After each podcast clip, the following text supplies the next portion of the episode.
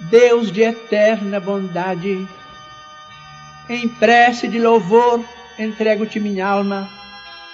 Se bendito, meu Pai, por todos os recursos, ferramentas, processos e medidas dos quais te utilizaste, a fim de que eu perceba que tudo devo a ti. Agradeço-te, pois, o tesouro da vida, a presença do amor, a constância do tempo, o sustento da fé, o calor da esperança que me acena ao porvir, o santo privilégio de servir, o pensamento reto que me faz discernir o que é mal e o que é bem, na clara obrigação de nunca desprezar ou de ferir alguém.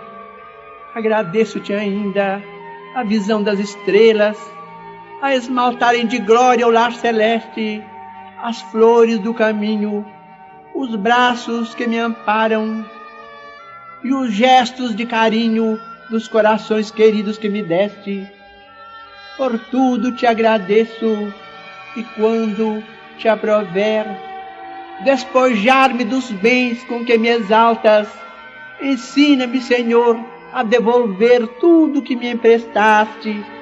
Mas por piedade, ó Pai, deixa-me em tudo, por apoio e dever, a bênção de aceitar e o dom de compreender.